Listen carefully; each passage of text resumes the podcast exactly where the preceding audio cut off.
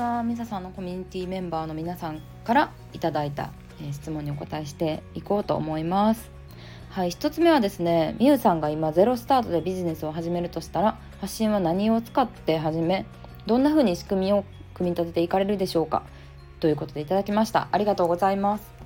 そうですね全くのゼロスタートでも私が7年8年前に始めたことと同じことをするかなって思ってるんですけど78年前何をしたかっていうともうポイ活のやり方とかを紹介してましたね。うん、OL の節約方法とか、まあ、お金に関する発信誰でもできるお金に関する発信っていうのをやってたんですけど今から思えば本当にうん、なんかその自分新しいスキルを身につけるんじゃなくってその時の自分ができる精一杯のことを別に難しいことじゃなくてもいいから発信してたっていうのは結構良かったなと思いますね。なので同じ感じでスタートするんじゃないかなと思いますね。テーマとしては。そうで私の家はあの節約大好きな家系だったのでうん。まあ、要はケチだったので そういう節約テクニックみたいなのをもうごく普通に知ってたんですね。それをブログに書いたらいいねがめちゃ多くてあこういうのみんな知りたいんやっていうあのちょいろいろなテーマを出していきつつどういうのがお客さん知りたいんかなみたいなのをやってでその後全然ビジネスモデルの作り方とかも当時は知らなかったですけどあの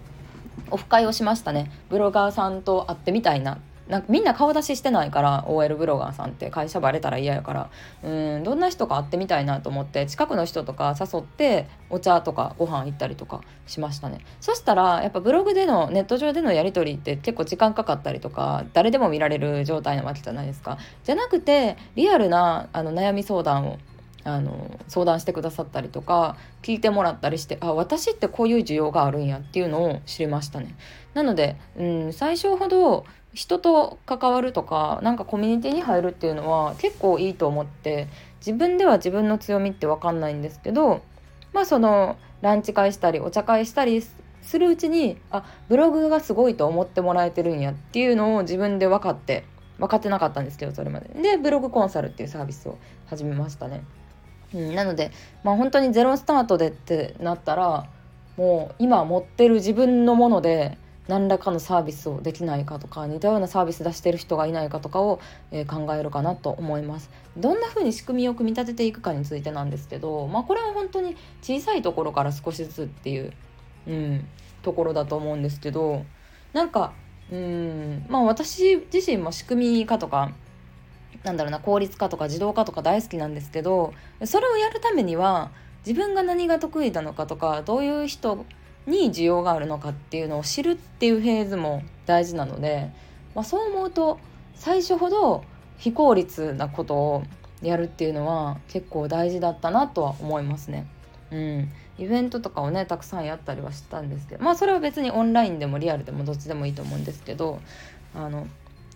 なので最初そうですね組み立てていくとしたら、まあ、ブログコンサル1対1とかでやってで徐々に値上げをしていってで値上げをしても人が集まるってなったら次はグループ形式での講座とかをやってみてで講座をやってみんなこれで悩んでるなとか、うん、なんかこれを教えてあげると伸びるなっていうのが分かったらそれをオンライン教材とかにして販売するみたいな、うん、仕組みを作るかなとは思います。うん